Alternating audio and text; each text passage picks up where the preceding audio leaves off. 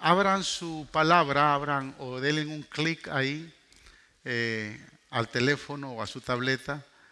Queremos eh, compartir la palabra del Señor ahí en Hebreos capítulo 1.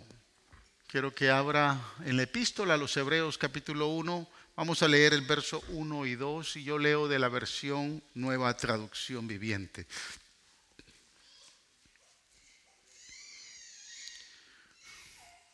Vamos a empezar una serie de mensajes en este capítulo 1. Eh, son cuatro mensajes que estamos, que Dios en estos 15 días que estuve allá en Israel empezó a poner en mi corazón y con ustedes vamos a compartir en esta hora el primero de esa serie de mensajes. Hebreos 1, versos 1 y 2 dice, hace mucho tiempo Dios habló muchas veces y de diversas maneras a nuestros antepasados por medio de los profetas. Y ahora en estos últimos días nos ha hablado por medio de su Hijo. Dios le prometió todo al Hijo como herencia y mediante el Hijo creó el universo. Wow, gloriosa palabra de Dios. Soberano Dios del cielo y de la tierra, te bendecimos, te exaltamos, te engrandecemos por tu santidad, por tu hermosura, por tu poder, por tu justicia, por tu amor y misericordia. Hoy, Señor, estamos a punto de recibir tu palabra y te pedimos que esta palabra nos hable. Hable a nuestro corazón, Señor. Esta palabra nos edifique, nos exhorte, nos consuele. Que esta palabra, Señor, nos muestre tu voluntad. Hoy nuestros corazones están abiertos, nuestros oídos atentos, Señor, y nuestra nuestra mente está consciente, Señor, de cada palabra que vamos a recibir de parte tuya. Bendice esta palabra en cada corazón, en cada vida. Y sobre todo glorifica tu nombre porque tuyo es el poder, el reino y toda la alabanza. Gracias, amado Rey. Gracias, amado Salvador Jesús. Amén y amén. Gloria a Dios. Tome asiento. Quiero aprovechar la oportunidad eh, de eh, que estuvieron orando por el grupo que salimos, ¿no? Estuvimos a veces después de una jornada como la que dimos eh, por la tierra de Israel, necesitamos una semana adicional para descansar, porque la verdad es que es una peregrinación bastante bendecida, de mucho aprendizaje, de mucha eh, historia y sobre todo de, mucha, de mucho impacto eh, en el corazón de cada uno que experimenta esa, esa, cada uno que tiene esa experiencia. No sé si hay, hay una, oh miren lo que, qué linda hermosa foto del muro de los lamentos, ahí está el grupo, que pudimos llegar hasta ahí. Y cada quien tuvimos una experiencia muy, muy particular y muy singular. Cuando se acerca usted al muro de los lamentos, eh, ese muro es el, es el único, la única pared que existe de la muralla del antiguo templo o el templo de Salomón. Eh, Obviamente esa pared que ustedes vieron ahí es parte de la época bizantina, no es la original. La original está en la parte de abajo cuando usted baja por los túneles, que tuvimos esa experiencia de llegar ahí. Vemos la fundación todavía de ese muro, que es la fundación existente de, la muralla que tenía eh, el famoso templo de Salomón y estamos hablando, Salomón construyó el templo en el año 916 antes de Cristo y después fue destruido en el 586 eh, en la invasión de Babilonia, fue reconstruido en el año 590 eh, o 596, 70 años después, eh, por orden de Ciro el Grande, y la reconstruye Zorobabel junto con el, el el sacerdote Zacarías, eh, Edras y Nehemías reconstruyen el templo, pero ese templo fue destruido en el año 70 en la invasión romana, cuando eh, Israel obviamente pierde eh, se pierde como nación totalmente. El templo fue destruido. Hoy lo que hay ahí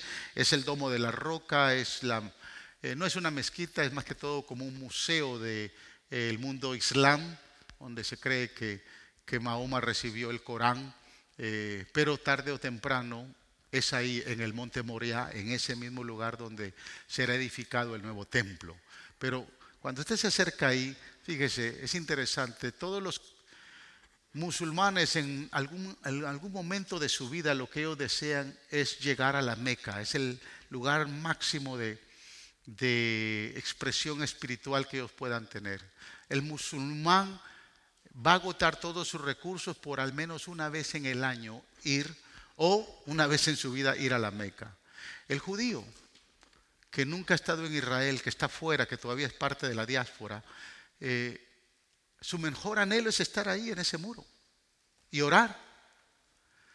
Eh, el católico desea algún día llegar al Vaticano y ver el museo, más que una iglesia es un museo lo que se encuentra ahí. Pero los hijos de Dios debe de ser nuestra experiencia tener todos los días una experiencia con Jesús. Esa es nuestra experiencia máxima. Ir a Israel se revive, se vive mucho de la experiencia que aprendemos a través de la Biblia y todos los que fueron eh, en este viaje, como los que han ido, eh, han tenido esa experiencia y parte de lo que es la Biblia se hizo una realidad ya al estar en cada lugar que, cada lugar que visitamos. Y yo le decía al grupo, ustedes son más que privilegiados porque fuimos a lugares que en otros, otras ocasiones no hemos ido. Eh, nos concentramos nada más en Israel los 12 días y ahí estuvimos y fue impresionante, aprendimos mucho, así que le exhorto para que el próximo año se anime, amén, y que pueda usted visitar la Tierra Santa. Una experiencia maravillosa, hermano. Yo he ido seis veces y no he aprendido ni siquiera el 10% de lo que se puede aprender. Así que es una experiencia maravillosa estar ahí. Le motivamos para que de ya se apunte. Va a ser siempre en el mes de julio Esperamos que usted pueda acompañarnos. Amén. Pero bueno, la prédica, esto no es parte de la prédica, la prédica está en Hebreos capítulo 1, versículos 1 y 2. Fíjese, el famoso productor de cine internacional, Igmar Berman, eh, impactó su generación con muchas películas. En su autobiografía, él señaló la historia que hay detrás de una de las películas más famosas que él hizo, eh, una película muy aclamada. Cuenta cómo un día él desanimado, deprimido, triste y afligido iba caminando por las calles y se encontró con una gran catedral. Y cuando entra a la catedral eh, se encuentra con la imagen del buen pastor. Y cuando se acerca a la imagen del buen pastor, le habla a la imagen y le dice, háblame, háblame. Pero la imagen no le habló. Era absurdo, ¿no? Creer que la imagen le podía hablar.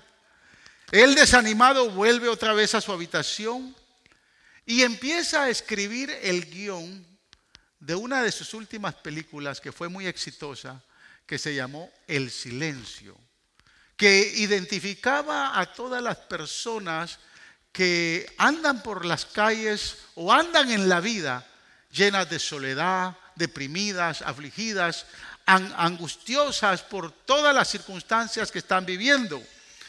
De cierto, eh, esa película captó la atención de su época y muchas personas se familiarizaron. La pregunta que yo me hago cuando leo algo al particular yo me pregunto, ¿será que Dios realmente le interesa mi situación cuando estoy en medio de problemas, en muchas dificultades, angustias, desesperaciones, dolores, enfermedades? ¿Será que a Dios le interesa mi situación? ¿Estará dispuesto Dios, hermanos, en medio de mi desesperación y en medio de mi consternación? ¿Estará, dispuesto a hablarme? ¿Estará dispuesto a tratar conmigo? ¿Cuántos se pueden identificar? Al igual que Berman, la mayoría de la gente hoy en día dice que Dios no habla,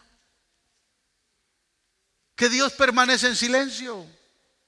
Yo he conocido muchos creyentes que andan todavía con la duda porque no tal vez de momento creen que no recibieron respuesta a una oración, respuesta a un clamor. Y dicen, no, la verdad que Dios no habla. He orado y he orado y he orado. Y Dios no habla, eso es mentira que Dios habla. Bueno, eso no es lo que dice nuestro texto el día de hoy. Nuestro texto es bien claro. Nuestro texto dice que hoy Dios ha hablado a esta humanidad, a esta generación, a esta sociedad, lo ha hablado a través de su Hijo amado Jesucristo. Dios sigue hablando a través de su Hijo Jesucristo. Ahora es interesante porque el, verso dice, hace mucho tiempo Dios habló muchas veces y de, y de, diversas maneras a nuestros antepasados. Lo hizo por medio de los profetas. Pero hoy, hoy dice el verso, ahora, en estos últimos días, nos ha hablado por medio de su Hijo. ¿Sabe qué me da a entender? Que muchas veces nosotros no hemos escuchado respuesta de parte de Dios porque no entendemos el lenguaje del Señor. Y de eso quiero hablar hoy. Quiero hablar de cuatro formas de cómo Dios se ha manifestado o hablado a cada uno de nosotros. Pero más quiero referirme a la revelación más santa y poderosa que Dios ha dado a través de toda la historia de la humanidad, que es a través de su Hijo Jesucristo. Y quiero que abra su corazón, porque, número uno, mire, Dios habla a través de la creación, a través de todo lo que está hecho, todo lo que Dios creó, toda la naturaleza y todo lo que existe fue creado por Dios. Si le damos autoridad a la palabra de Dios, tenemos que reconocer entonces que el apóstol Pablo en Romanos capítulo 1, verso 20 dice, porque desde la creación del mundo, las cualidades invisibles de Dios, es decir, su eterno poder y su, y su divinidad, se perciben claramente a través de lo que Él creó, de modo que nadie tiene excusa. Es decir, que la Biblia nos enseña que todo lo creado en este mundo, aquí en la tierra, en el cielo, en el universo, todo fue creado por Dios y eso da testimonio de que Dios existe. Pero obviamente como nosotros no somos científicos, nosotros no somos expertos en la fauna, en la flora, en el universo, nos cuesta creer y entender que Dios creó el universo. Y investigando un poco, eh, me, llamó la atención las palabras de Johannes Kepler, el padre de la astronomía moderna. Dijo cosas impresionantes. Este hombre fue el que acuñó la palabra satélite y la, y la involucró en el lenguaje que usted hoy entiende cuando se le habla de satélite. Es un aparato que está en, en el cielo y que anda recorriendo. Y bueno, no solo hay uno. Estados Unidos tiene miles de satélites y muchos otros países. Pero Obviamente están ahí arriba con un propósito. Este padre de la astronomía moderna dijo estas palabras. Cualquier astrónomo que no crea en Dios está loco. Ahora que lo diga yo, que de momento nadie pueda creerle a un pastor, pero que lo diga un astrónomo. Es diferente. Y siguió señalando algunos datos interesantes. Porque él dice, cuando se estudian los cielos, el cosmos, las estrellas, las galaxias, no nos queda más remedio que creer y estar impresionados en la obra creadora de un Dios todopoderoso. ¿Por qué? Fíjese, es interesante, este globo en que estamos nosotros viviendo, en que usted y yo estamos parados o estamos sentados, este globo ahorita mismo gira a una velocidad de 100 mil millas por hora. ¡Wow! ¿Ha visto su lavadora de ropa? Que da vuelta en el ciclo más rápido que pueda tener. Bueno, eso no es comparado a la velocidad que se mueve el globo terráqueo. A medida que gira, se mueve alrededor del Sol a 67 mil millas por hora. Mientras que el Sol mismo se mueve a una velocidad de 64 mil millas por hora. Y toda la galaxia, porque nosotros somos una pequeña galaxia entre millones de galaxias. Nosotros son, pertenecemos a la, a la galaxia del Sol, que tiene nueve planetas. Y toda esa galaxia se mueve a 450 mil millas por hora. Lo interesante es que a usted no se le mueve el pelo. Multiplique todo esto, hermanos. Y llegará a entender que hay una velocidad de 1.350.000 millas por hora. Es impresionante, porque ni usted ni yo nos mareamos en medio de todo ese movimiento. Usted y yo estamos como nada. Usted se marea tal vez por ahí porque tal vez está embarazada, hermana. Y por ahí empieza a sentir mareos. Pero de lo contrario, no es porque la Tierra gira a esa velocidad. Fíjese, lo que más me sorprende es que mientras todo esto sucede en nuestra galaxia, hay multitud de otras galaxias, multiplicando miles de millones de otras estrellas y multiplicando millones de otras galaxias que también se mueven en diferentes direcciones. Lo impresionante de todo esto es quién evita que no se choquen todas esas galaxias, todas esas estrellas, todos esos planetas. ¿Quién evita que no se choquen? Y Kepler dijo tiene que haber un creador, tiene que haber alguien que sostenga con su mano poderosa todo eso que existe en el universo y que muchos todavía ignoran. Tiene que haber alguien que lo creó, alguien que coordine, alguien que sostenga, alguien que tenga un propósito para todo lo que existe. Y esto concuerda con las palabras del salmista, allá en el Salmo 19, versos del 1 al 6. Mire lo que dijo el salmista. A mí me impresiona esto. Los cielos cuentan la gloria de Dios. Y el firmamento anuncia la obra de sus manos. Escuche esto.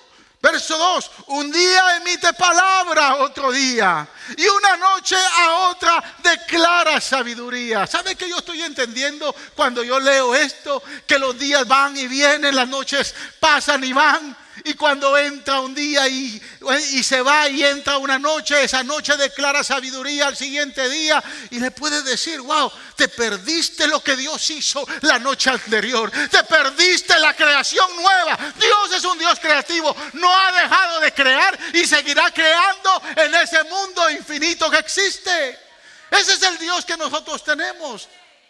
Por eso es que me quedo, me queda sorprendido cuando la Biblia dice los cielos cuentan la gloria de Dios y el firmamento la obra de sus manos. Verso 3 dice, no hay lenguaje ni palabras, ni es oída su voz, por toda la tierra salió su voz y hasta el extremo del mundo sus palabras. En ellos puso tabernáculo para el sol y este como esposo que sale de su tálamo se alegra cual gigante para recorrer el camino. Imagínese el sol saliendo cada mañana y le dándole gracias a Dios y diciéndole al Dios eterno, gracias porque me permites resplandecer una vez más. Gracias porque me permites por haberme creado y estar funcionando dentro de lo que yo estoy funcionando. No sé si me doy a entender, mi amado hermano. Yo no sé si usted ha sido impactado por la creación. Nosotros viajamos desde la vida a Nuar, un viaje de 12 horas en el avión.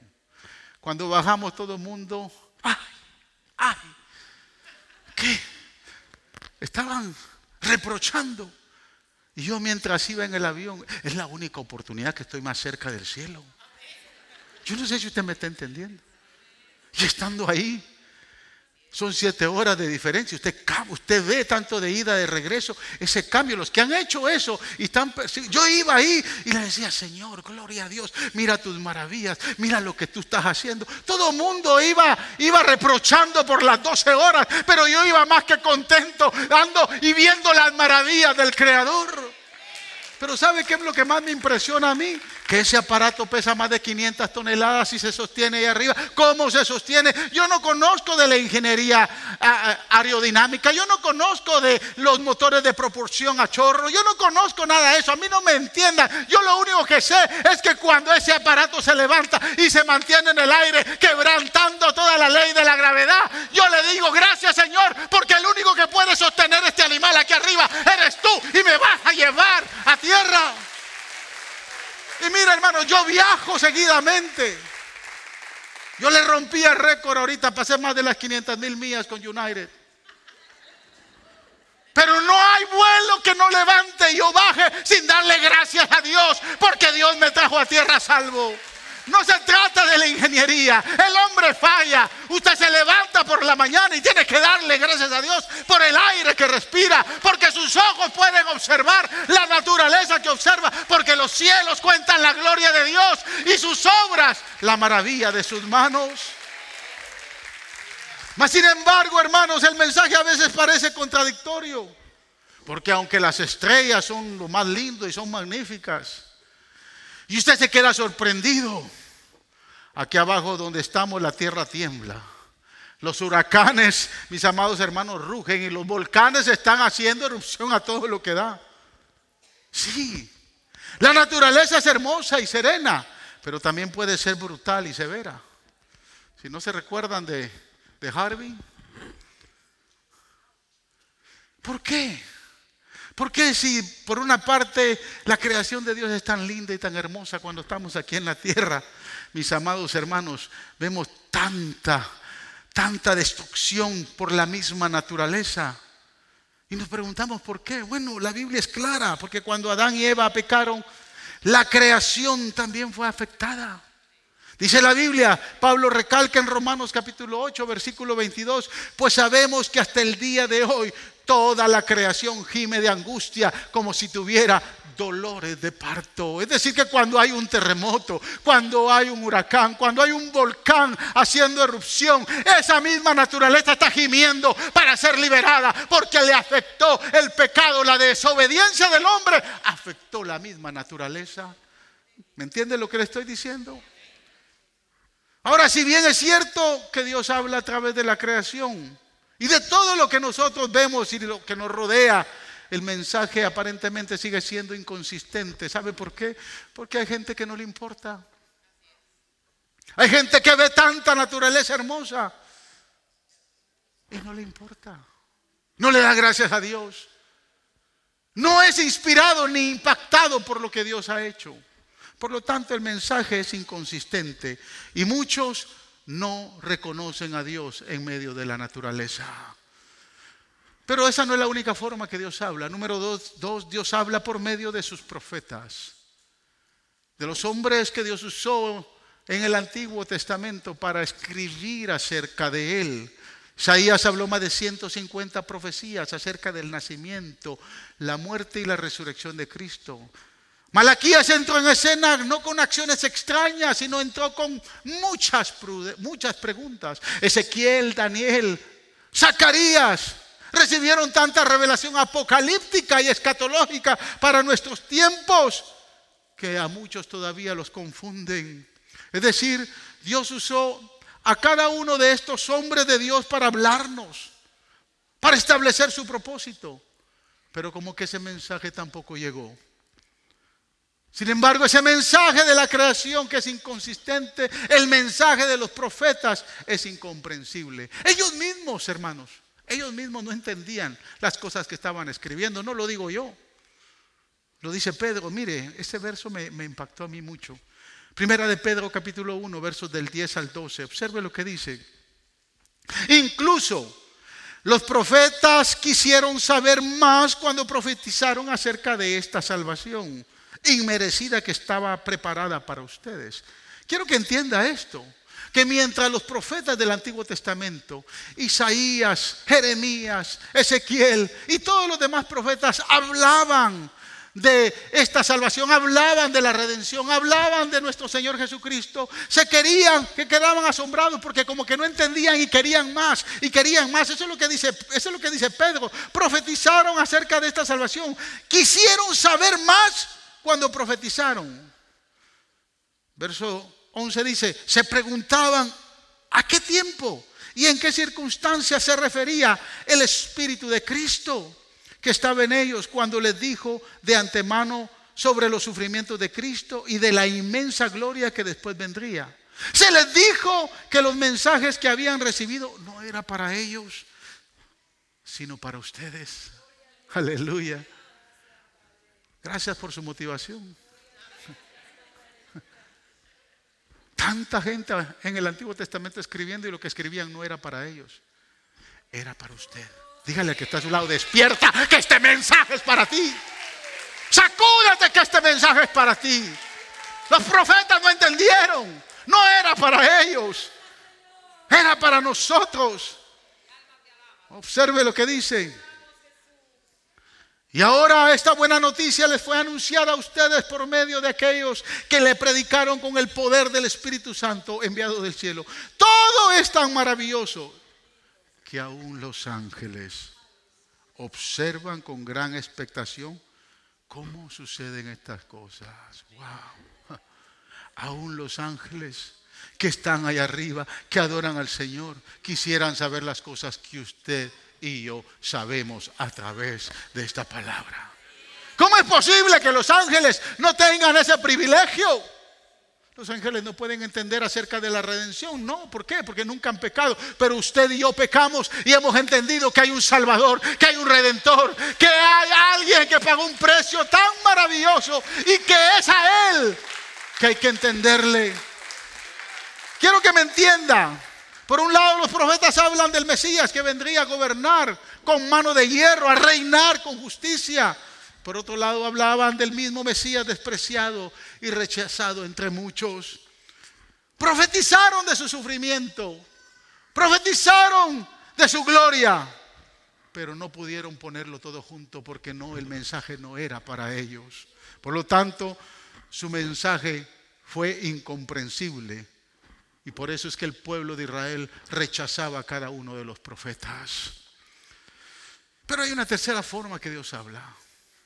Dios habla a través de la conciencia. ¿Sabe cuál es la conciencia? Dentro de cada ser humano hay algo, hermanos, que nos dice de forma innata y de forma intuitiva que Dios existe. ¿Sabe cuál es el consciente? Usted y yo tenemos un consciente y un subconsciente. ¿Sabía eso? Sí, ¿verdad? El consciente es toda la data que usted tiene presente acá en su memoria, todo lo que usted se recuerda. ¿Cuántos comieron hoy en la mañana? Mi amor, nosotros estamos, estamos pastoreando una iglesia, pero gloriosa. Mire, todo el mundo anda ayunando, solo dos comieron. ¡Qué bendecidos somos como pastores! ¿Cuántos comieron hoy en la mañana? Gloria a Dios. ¿Se recuerda lo que comió? Los huevitos, el bacon, el jamoncito, panito. ¿Se recuerda? Eso está acá, en el consciente. Usted se recuerda cuando nació, ¿no? La fecha de su cumpleaños. Se recuerda de eventos que pasan. ese consciente está limitado. Hay algunos que somos privilegiados no porque seamos más inteligentes, no, sino porque nos podemos recordar un poquito más de las cosas. Digo de las cosas que nos interesan. Yo me recuerdo de las cosas que me interesan. le he dicho a los hermanos, yo conocí a esta hermosa mujer el 12 de diciembre de 1984. El 25 de enero nos hicimos novios de 1985. El 9 de septiembre del mismo año del 85 nos comprometimos. Y el 17 de mayo de 1986 nos casamos. Mire si no me recuerdo de esas fechas importantes. Pregúntele a su marido, hermana, a ver si se recuerda cuando se conocieron. Pregúntele. O sea, hay cosas que están en nuestro consciente que nos interesan. Pero si yo le pregunto, hermano, ¿usted se recuerda ¿Qué comió exactamente hace un año en el día del almuerzo? No, eso a nadie se recuerda, a no ser que usted lo tenga documentado por ahí. Pero usted no se recuerda. Ese consciente dice, escuche, dice la Biblia que nos da a entender que existe un Dios. Si no, pregúntele al salmista. Salmo 16, verso 7 dice, bendeciré al Señor. ¿Por qué? Porque me aconseja dice el salmista, aún de noche me reprende mi conciencia. Y no es que le reprende el codazo de la mujer porque está soñando, teniendo una, una, pesadilla. No, no, no. Es que cuando usted de momento está haciendo algo malo, hizo algo malo o va a hacer algo malo, el Espíritu Santo le está reprendiendo su conciencia y le está diciendo, muchacho, muchacha, lo que estás a punto de hacer, no lo hagas.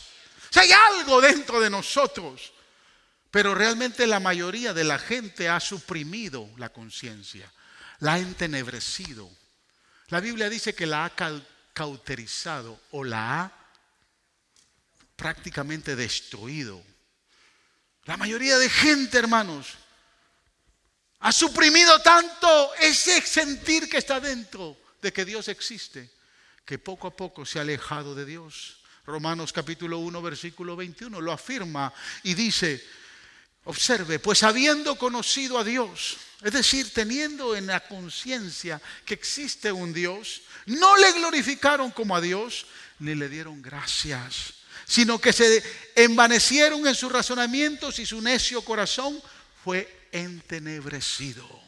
Primera de Timoteo capítulo 4 versos del 1 al 2 dice, ahora bien, el Espíritu Santo nos dice claramente que en los últimos tiempos, escuche, está hablando de estos tiempos, algunos se apartarán de la fe, y aquí está hablando de creyentes, algunos se apartarán de la fe verdadera, seguirán espíritus engañosos y enseñanzas que provienen de demonios. Estas personas son hipócritas y mentirosas y tienen muerta la conciencia.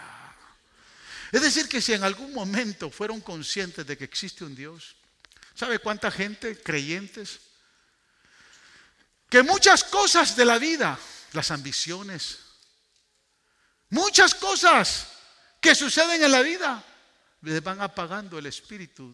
Especialmente, escuche, si usted es de aquellos que no lee la palabra, que usted no eh, escudriña, la Biblia, que usted simplemente viene y se conforma con lo que predica el pastor domingo a domingo. Y que de momento solo ahí le hace el clic al teléfono y abre la Biblia. Si usted de esas personas, realmente va a llegar un momento que algo más le va a llamar la atención. La ambición. Algo que le va a surgir. Algo que se va a confrontar. Algo que usted va a ver beneficioso para usted. Un nuevo trabajo explorar una nueva experiencia financiera. Poco a poco la conciencia se va endureciendo, se va endureciendo, porque usted le va a poner más valor al nuevo experimento, a la nueva experiencia, y poco a poco su conciencia va a ir desapareciendo, su conciencia de parte de Dios. Por eso es que usted ve mucha gente, yo sé que usted tiene amigos, tal vez y familiares que le dicen, yo iba antes a la iglesia. ¿Tiene gente así? ¿Conoce gente así? Sí, yo iba antes, pero ya eso no es para mí. Ya eso como que, eso es para ti, vete, sigue yendo a la iglesia. Conciencia muerta, conciencia entenebrecida. Esos que tienen la conciencia muerta o cauterizada, les causa mucha confusión. Y más cuando sabemos que Satanás está delante de la presencia del Señor acusándonos día y noche. Así nuestra conciencia nos engaña. Se va a cauterizar, va a morir por nuestra propia necedad y nuestra propia rebelión. Entonces no podemos confiar en la conciencia. Si bien es cierto, Dios habló a través de la creación que nos rodea, pero el mensaje es inconsistente. Dios habló a través de los profetas, pero el mensaje no es comprensible. Dios habla a través de la conciencia, pero el mensaje no es concluyente. Entonces, ¿qué necesitamos, hermanos? ¿Qué tuvo que hacer Dios? Bueno, Dios resolvió el problema a través de la encarnación. Aleluya. El mensaje se convirtió en el mensajero. Y el mensajero es el mensaje. Él envió a su único hijo. Él envió algo de Él mismo. Es decir, el cuarto camino es el camino final, la revelación santa, la revelación máxima que usted y yo hayamos reconocido o hayamos, eh, o que se haya manifestado a nosotros.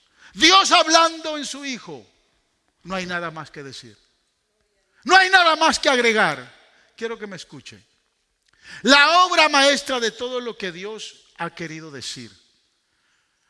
De lo que Dios está diciendo y de lo que Dios necesitará decir, fue dicha cuando la palabra se hizo carne, cuando el logos se tornó en ser humano, cuando la palabra viva se transformó en el Hijo. Juan capítulo 1, verso 1 dice, en el principio ya existía el verbo, es decir, el logos, la palabra viva. Y el verbo estaba con Dios, y el verbo era Dios, como testigo para dar testimonio de la luz, a fin de que por medio de él todos creyeran. Pero es impresionante, mira el verso 14. Y el verbo se hizo hombre y habitó entre nosotros. Y hemos contemplado su gloria, la gloria que corresponde al unigénito Hijo del Padre, lleno de gracia y de verdad. Gloria al Señor, gloria a Jesús. Qué maravillosa palabra. El verbo, la palabra se hizo hombre. Es decir, que Dios dijo, he hablado perfectamente He hablado completamente. He hablado plenamente en la persona de mi Hijo Jesucristo. Todo lo que necesitamos, mis amados hermanos, todo lo que necesitamos saber es mirándolo a Él. Enfocándonos en Él y aprendiendo de Él. Por eso es que el, escritor a los Hebreos en el capítulo 12, verso 2 dice, puestos los ojos en Jesús, el autor y consumador de la fe. Aleluya. O sea, tenemos que aprender ese lenguaje. Es el lenguaje de Jesús. Es la expresión y la manifestación de Él. Es esa palabra que se hizo carne. Y muchos tienen problemas porque todavía no han entendido el lenguaje de Jesús. Por eso es que a muchos les cuesta orar, a muchos les cuesta servir a Dios, a muchos les cuesta afirmarse en el Señor. Es más, a muchos les cuesta venir a adorar a Dios. Y algunos están de domingo a domingo solo por aliviar su conciencia. Pero les cuesta porque no han entendido el lenguaje de Jesús, la revelación máxima en nuestra vida. Usted y yo somos privilegiados de haber recibido esa revelación. ¿Cómo lo hacemos, pastor? Bueno, quiero hablarles de tres formas bien sencillas para entender a Jesús. Número uno, entienda la palabra de Dios. Dígale al que está a su lado, despierta, entiende la palabra de Dios. Entiende la palabra de Dios. Escúchame usted, escúchame, usted nunca va a ser un buen estudiante y mucho menos maestro de la Biblia hasta que se dé cuenta de que Dios habla por medio de su Hijo. Es por medio de Él que Él nos habla. Génesis capítulo 3. Después de que Adán y Eva pecaron, señala la escritura que Dios empezó a buscarlos. ¿Se recuerda el pasaje? Dios dijo, Adán, Adán, ¿dónde estás? Es interesante. Fíjese, Dios está hablando. Yo quiero que usted me ponga atención. Dios está hablando. Dios les estaba hablando antes de pecar y Dios siguió hablándoles después de pecar. Pero después de que pecaron ya, ya no entendieron el lenguaje, aunque Dios les hablaba. ¿Le ha pasado que a sus hijos, aunque usted les hable, a veces no entienden? ¿Sí? ¿Le ha pasado? Cabezón, haz caso. Es que usted les está hablando, pero no entienden el lenguaje. Y cuando Adán y Eva pecan, no entienden el lenguaje. Adán, Adán, ¿dónde estás? ¿Será que andaba como un policía con un garrote en las manos buscándolo para ver cómo lo iba a castigar? ¿Será que esa es la actitud? Porque muchos, yo he escuchado predicadores bien legalistas que andan tirando látigo desde, látigo el, el púlpito. ¿Cómo se entiende este lenguaje? ¿Cómo podemos comprender mejor lo que el Señor quiere hacer cuando está llamando a Adán? Fíjese, si no lo entendemos a través del Hijo, este relato será diferente. Ahora, Existe otro jardín, existe otro huerto. Porque ellos estaban en el huerto del Edén. Y ellos no entendieron ese lenguaje. Pero existe otro huerto que se llama el huerto de Getsemaní. El día jueves el grupo que viajó conmigo estábamos ahí. La palabra Getsemaní significa la presión del olivo. Usted llega al huerto, ahí hay una iglesia que es la iglesia de las naciones, enfrente de la iglesia tienen un montón de banderas. Es una iglesia de la época bizantina, muy linda, muy hermosa. Dentro de la iglesia hay una roca que la historia señala que fue donde Jesús se arrodilló para esa última noche cuando estaba hablándole al Padre, orándole al Padre y diciendo, Padre, si es posible que esta, este, esta eh, copa pase, pero si no, que se haga tu voluntad. Jesús estaba en agonía. Jesús estaba viviendo una ansiedad profunda. Y se llama Getsemaní porque es la presa del olivo. Para un olivo sacarle aceite hay que presionarlo, hay que machucarlo. Hay que sacarle hasta que el jugo o el, el aceite vaya saliendo y se vaya la aceituna se vaya despedazando. Eso es lo que significa ah, eh, eh, Getsemaní. Dentro de la iglesia hay una presa de olivo. El jardín todavía tiene muchos olivos y muchos olivos de muchos años de existencia. Pero fíjese, esa presa de olivo señala el sufrimiento de Cristo. Jesús sufrió la agonía del momento. Es interesante, tanta fue la aflicción y tanta fue la ansiedad. Los científicos dicen que una ansiedad a ese nivel, lo que el, ser humano experimenta es un concepto que se conoce como hematoidrosis. Lo que significa es que la ansiedad grave, el miedo profundo que le da, empieza a romper los vasos capilares y el sudor se mezcla con las glándulas, con la, sangre se mezcla con las glándulas sudoríficas y entonces la gente empieza a sudar gotas de sangre.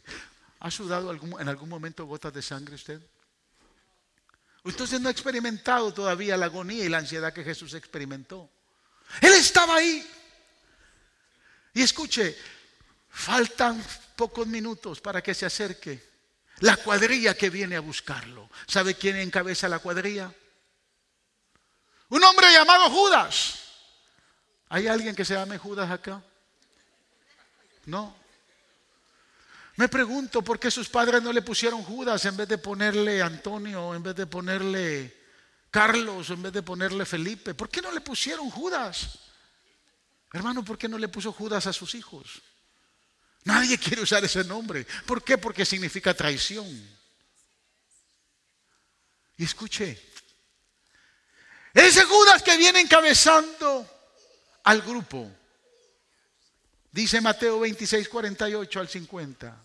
Observe lo que dice. El traidor Judas había acordado con ellos una señal. ¿Con quiénes? Con los fariseos y los soldados del templo. ¿Cuál era la señal?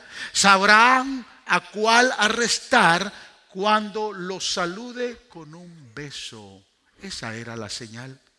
Entonces Judas fue directamente a Jesús. Saludos, rabí, exclamó. Y le dio un beso. ¿Sabe qué es lo que más me impacta? Es el lenguaje de Jesús. Jesús le dijo, amigo mío, aleluya.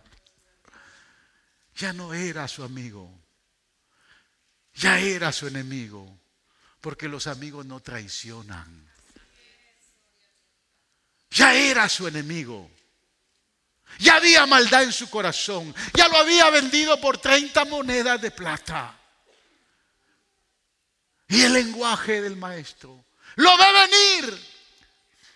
¿Podrá decirle usted a su enemigo, amigo mío? ¿Sabe qué le estaba diciendo? Te perdono. Sigue siendo mi cuate sigue siendo mi pana. Sigue siendo mi camarada. Mi ¿Cómo es camarada? Sigue siendo del grupo. Pero ve y haz lo que tienes que hacer.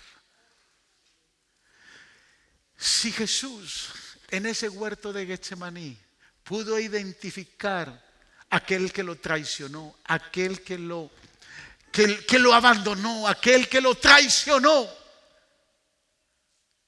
De igual manera, en ese huerto del Edén, el Padre estaba buscando a Adán. Porque si Jesús lo hizo con un Judas Iscariote, con un Judas rebelde, con un Judas que le había ganado la ambición y que por la ambición entregó a su maestro y entregó a su amigo. Si lo hizo y le dijo a un Judas amigo, Adán, lo que lo andaba buscando era la desesperación. Hermano, hermana, la desesperación de que volviera otra vez. ¿Le ha fallado alguna vez a alguno de sus hijos? ¿Ha cometido falta alguno de sus hijos? ¿Acaso usted no ha corrido detrás de ellos? ¿Qué hiciste? ¿Por qué hiciste eso, hijo mío? ¿Por qué hiciste eso, hija mía? ¿Qué pasa con aquellos hijos que se van de casa y que usted no sabe dónde están? Usted los llama y no hay respuesta. Usted les textea y no saben, no, no, no quieren reconocer y andan fugados. ¿Acaso su, corazón no se duele? ¿Qué hace cuando llegan a casa? ¿Acaso su corazón no se alegra? Como se alegró el corazón del hijo, del padre, del hijo pródigo.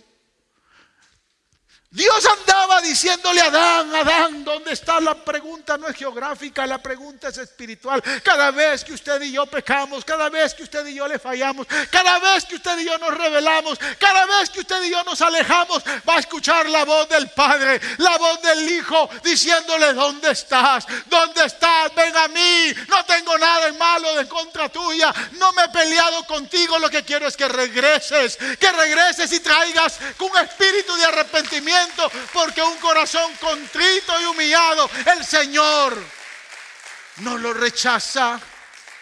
Ese es el lenguaje que la gente no puede percibir. El problema es que mucha gente no ha conocido a Jesús todavía. No entendemos su idioma. No entendemos su lenguaje y no le estoy hablando del lenguaje bíblico en hebreo, arameo griego, ni mucho menos de cualquier otra traducción en inglés, francés, español, italiano, japonés, coreano, chino. No, no estoy hablando de ese lenguaje. Estoy hablando del lenguaje de Jesús. ¿Me entiende? Si no entendemos ese lenguaje en su palabra, no vamos a poder perdonar como Él perdona. Ese es el lenguaje que cuando llegó aquella mujer, que había sido, escúcheme, había sido tomada en el mero acto de adulterio. Los fariseos la traen. Y yo estoy seguro que esa gente era mala, hermano. Esa gente había odio en su corazón. Se creían conocer a Dios y representar a Dios, pero había maldad en su corazón. Yo estoy seguro que la cogieron y la arrastraron del pelo. Y ahora sí, este nos va a resolver este problema. Y vamos a ver si realmente eso no es y la trajeron y la tiraron ahí enfrente de él. Maestro, esta mujer fue hallada en el mero acto de adulterio. Y la ley está escrito que esta mujer lo que necesita es que sea apedreada. Jesús sigue escribiendo en el piso. No le responde. Y lo más seguro, muchos teólogos y eruditos dicen lo mismo que empezó a escribir posiblemente el lenguaje. Las faltas, los errores, los pecados de todos esos fariseos. Y a medida que iban leyendo, cuando terminó Jesús se levanta y mire el lenguaje. Moisés dijo que hay que apedrear, pero yo os digo que el que esté libre de pecado tire la primera piedra. Aleluya. ¡Qué lenguaje! Dios nos ha hablado hoy a través de su Hijo. No le estoy hablando de un idioma que usted tiene que entender porque está escrito a mí. La gente me dice, pastor, yo no puedo entender la Biblia. No la puedo entender porque no entiende el lenguaje del Hijo. No se trata de la traducción. Si es Reina Valera, Nueva Internacional o traducción viviente. Se trata del lenguaje del Hijo. El que entiende que no ha sido perdonado por toda su maldad y todos sus pecados, jamás podrá perdonar si usted se sigue resistiendo a perdonar al, al, papá, al marido, a quien tenga que perdonar. Usted no ha entendido el lenguaje del Hijo. Si usted no entiende que hay cosas que el Hijo enseña, pero no las enseña en francés, en español, en inglés, es el lenguaje que hoy habla. En el pasado hablaba por medio de los profetas, habla a través de la creación, habla a través de la conciencia, pero el lenguaje más perfecto y maravilloso que percibe, que se puede percibir, es ese lenguaje que no tiene distinción, que no tiene, que no rechaza. Imagínense si Jairo hubiera llegado un día a verme después de lo que me hizo allá en la sinagoga de Capernaum, como se lo hizo a Jesús. Yo lo mando a volar y lo mando a asesinar.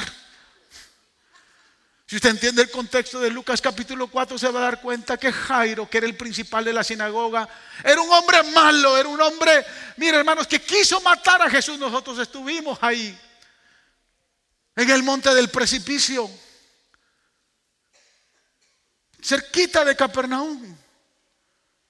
Y es interesante, porque cuando usted va, usted ve un precipicio, está subiendo llega a un montón donde hay rocas. Y el guía a propósito nos llevó y nos arrinconó y nos tomamos una foto ahí en el monte del precipicio. ¿Sabe qué hizo Jesús? Porque lo llevaban a matar. Lucas capítulo 4 dice que el, el, Señor, después de que regresó del desierto, él llegó a, a, Capernaum y empezó a hablarles. Leyó el libro del profeta Isaías, se sentó y nadie entendía. Y después se levantó y dijo, esta escritura se ha cumplido hoy en mí. Y por eso lo quisieron matar. Y Jairo fue el primero que lo llevó. Jesús se les desaparece. Aleluya. Pero ese mismo Jairo, malo, meses después, viene agonizando, viene con dolor, viene postrado de dolor y viene a buscar al maestro. Y viene buscando una solución para su hija que está a punto de fallecer. Mire el lenguaje de Jesús. Jesús se levanta y le dice, vamos. Que, mucho tenemos que aprender de Jesús. Aleluya. Que mucho tenemos que aprender usted y yo. Es el lenguaje que nos impresiona. Porque en la carretera cuando van a sanar, Jesús va a sanar a la hija de Jairo, se aparece una mujer con 12 años de una aflicción, de un flujo de sangre, problema de hemorragía vaginal, tenía quistes tal vez, había perdido sangre, no hallaba solución. Todo su dinero se había perdido en los médicos, nadie le tenía respuesta. Esa mujer ha perdido, si perdió sangre, perdió vida. Esta mujer no tiene, está desesperada, desanimada. Jesús va camino a la casa de Jairo porque hay una niña que lo está esperando, pero en el camino ve que alguien se acercó, alguien vino a tocarle el manto. Y como él sabe hablar, y él sabe hablar el lenguaje que usted y yo tal vez no hemos podido entender todavía, él se detiene y dice, alguien me tocó. Pedro no entiende y le dice, maestro, todo mundo te ha apretuja. Todo el mundo está alrededor tuyo. ¿Cómo es posible que dices que alguien te tocó? Sí, es que virtud salió de mí. Esa mujer me tocó. De mí salió virtud porque alguien con necesidad. Jesús no se para, hermanos, por cualquier cosa. Él se para cuando usted tiene una necesidad. Hay mucha gente, si usted cree que todavía Jesús no habla, se ha equivocado porque Él sana, Él levanta, Él resucita, Él libera. Aquí es donde muchos maestros de la Biblia se confunden y se, y se pierden. Porque pierden el enfoque de Jesús. Si desea que la Biblia tenga un mensaje completo y desea compartirlo de manera efectiva, comprende el lenguaje de Jesús. Él envió a su Hijo.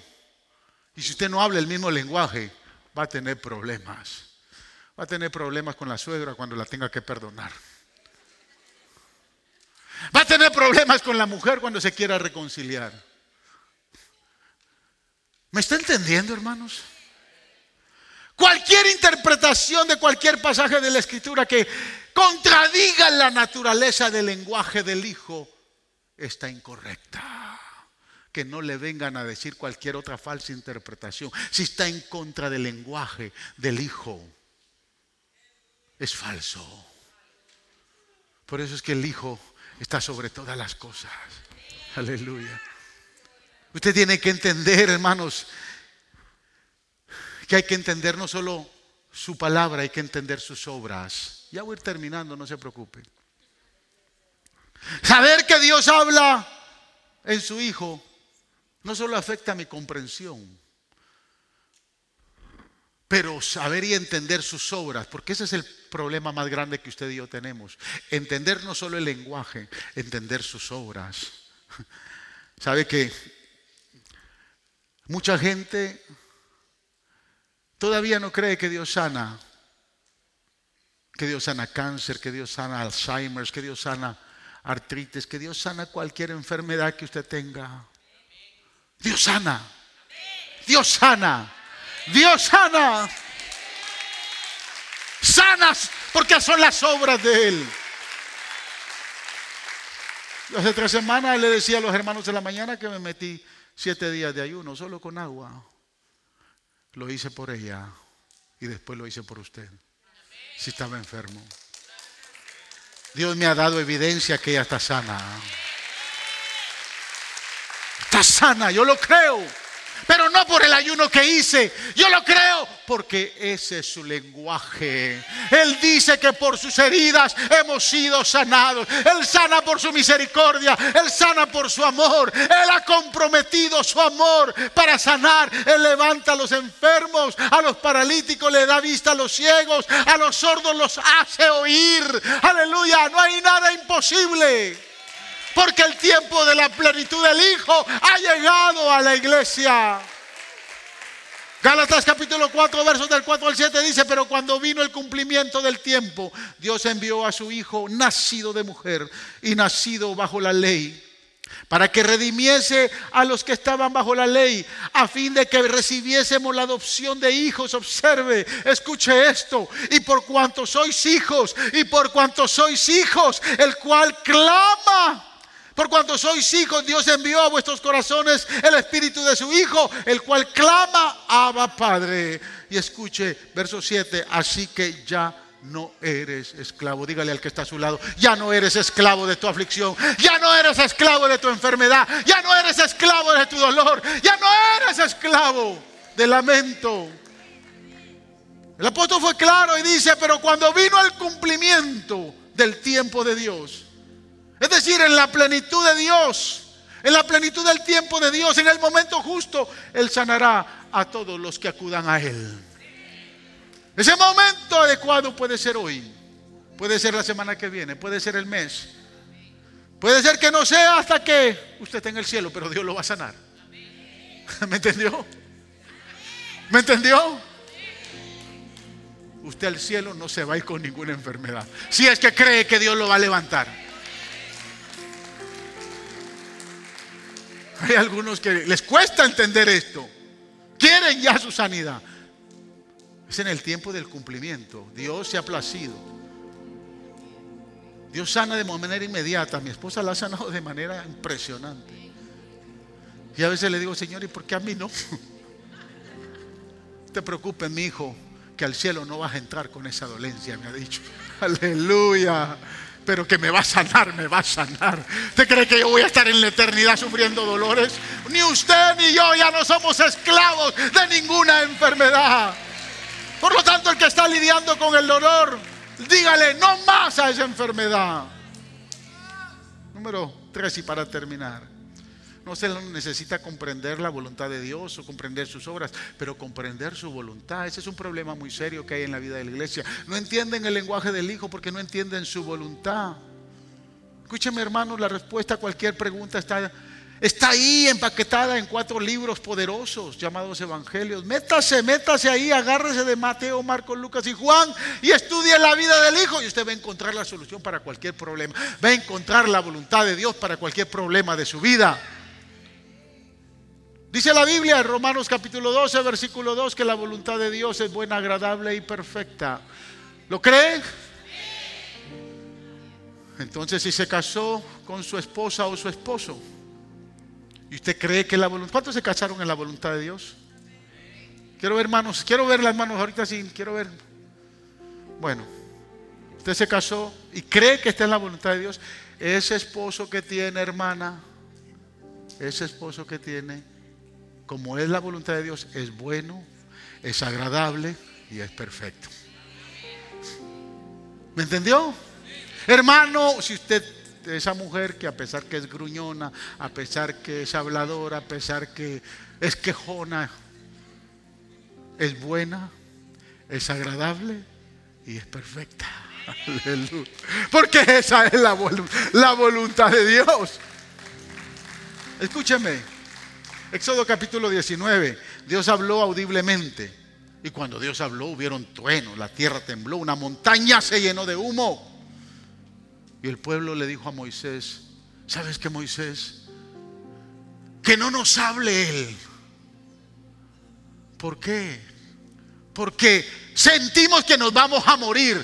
La manifestación es muy gloriosa, todos vamos a morir.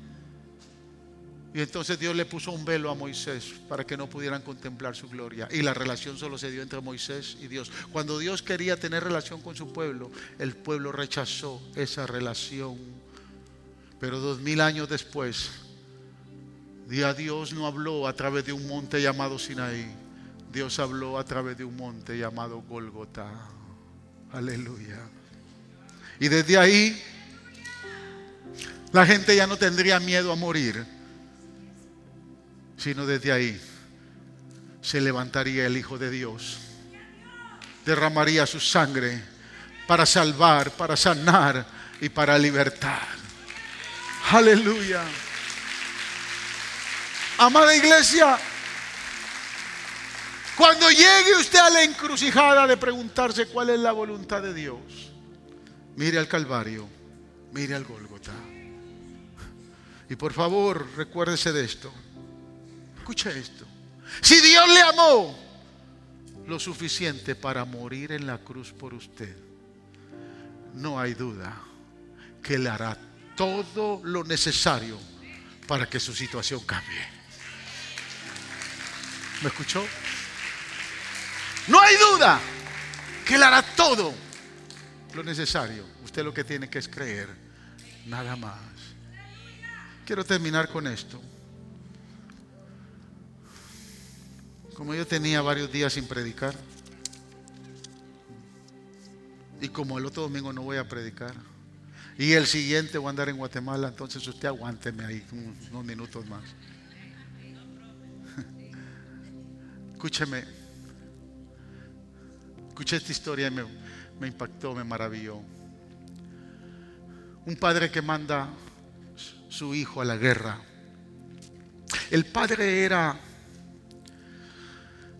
coleccionista de obras de arte, pinturas famosas. Y en su colección ahí tenía pinturas de Picasso, de Rembrandt y de muchos otros grandes pintores famosos. Había invertido millones de dólares en sus pinturas. Pero su hijo tuvo que ir a la guerra. Y estando el muchacho en la guerra, en el, la mera, en el mero eh, fuerte de la guerra,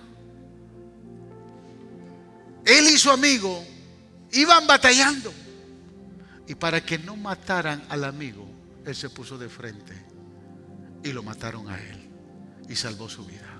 Le salvó la vida al amigo. El amigo quedó eternamente agradecido. No sabía cómo, qué hacer para agradecerle al amigo que había dado su vida. Y él no era pintor profesional, pero sabía medio pintar. Y decidió hacer un cuadro, tratar de pintar el rostro del amigo que, le había, que, había entregado su vida por él. Le puso un frame. Y cuando terminó la pintura del cuadro, del rostro, se dirigió a la casa del papá, del amigo. Tocó la puerta, el papá le abrió y le dijo, mira, no sé cómo agradecer lo que tu hijo hizo por mí. Él murió en la guerra. Sé que tu hijo me contaba que tú eres coleccionista de pinturas famosas. Yo dibujé el rostro de tu hijo en este cuadro, lo pinté. Y tal vez no se va a comparar a todas esas pinturas famosas, pero quiero mostrar mi gratitud. Cuando el padre vio el rostro de su hijo, lloró. Y lo puso dentro de su colección, las pinturas más famosas. Posteriormente, a los años siguientes, ese papá murió. Y quiso que se hiciera una subasta con todas las pinturas que él tenía. Quiso subastar todas las pinturas. Llegó el día de la subasta. El maestro de ceremonias que estaba conduciendo la subasta eh, anunció que se abría la subasta. Había llegado gente de todo el mundo, gente que le importaban esas pinturas famosas. Era una subasta, había la oportunidad de aprovechar qué precio más se podía pagar por una pintura que de momento no se podía conseguir en cualquier lado. Y la primera pintura que salió a la subasta fue la pintura del Hijo, del rostro del Hijo. Y dijo, vamos a empezar la subasta dando el rostro del Hijo. ¿Quién ofrece algo por el Hijo? ¿Quién ofrece algo? Hubo un silencio. Siguió el subastador diciendo, ¿quién ofrece algo? No era una pintura de renombre, no era una pintura que la había hecho un pintor profesional, famoso. Por allá se escuchó una voz y dijo, escondan esa pintura. Venimos por las pinturas reales, venimos por las pinturas de Picasso, venimos por las pinturas de Rembrandt, venimos por las pinturas famosas. Ese arte lo queremos ver. El subastador seguía diciendo, ¿quién da algo por el hijo? ¿Quién se lleva al hijo? Y allá se levantó otra voz, también dando quejas y diciendo, no queramos esa pintura. Saquen las pinturas famosas. Saquen las pinturas que valen la pena. Y el subastador seguía diciendo, ¿quién da algo por el hijo? Y de repente, hacia el final se levanta un anciano. Había sido el jardinero de la casa del padre. Y levantó la mano y dijo, yo ofrezco 10 dólares por el cuadro. Tenemos una oferta, dijo el subastador. ¿Quién da más de 10 dólares? ¿Quién da más? ¿Quién da 20? ¿Quién da 30? ¿Quién da más? Y nadie quiso dar más. 10 dólares a la una, 10 dólares a las dos y 10 dólares a las tres. Él es el dueño del hijo. Y dijo, se cierra la subasta. La gente empezó a quejarse. Venimos por la subasta, venimos por las pinturas. Empiecen ahora a sacar las pinturas famosas. Y el subastador dijo, no. Se me dio la orden que el que se quedara con la pintura del hijo, se quedaba con todo. El hijo, el hijo, el hijo. Si entendemos el lenguaje del Hijo, nos quedamos con todo, con la vida eterna, con el perdón de pecados. Nos quedamos plenamente bendecidos y abundantemente. El Hijo, para Él es la gloria, póngase de pie. Aleluya. Hoy sigue Dios hablando a través del Hijo.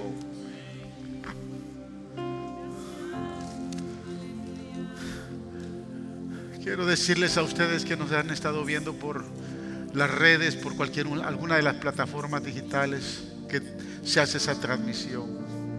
Hoy usted tiene la oportunidad de llevarse al Hijo. No sé si vino alguien hoy acá que todavía no tiene al Hijo en su corazón. Queremos hoy que usted no salga de este lugar si no tiene al Hijo en su corazón. Llévese al Hijo y se lleva todo. El que tiene al Hijo lo tiene todo. Él ha hablado y sigue hablando a través del Hijo.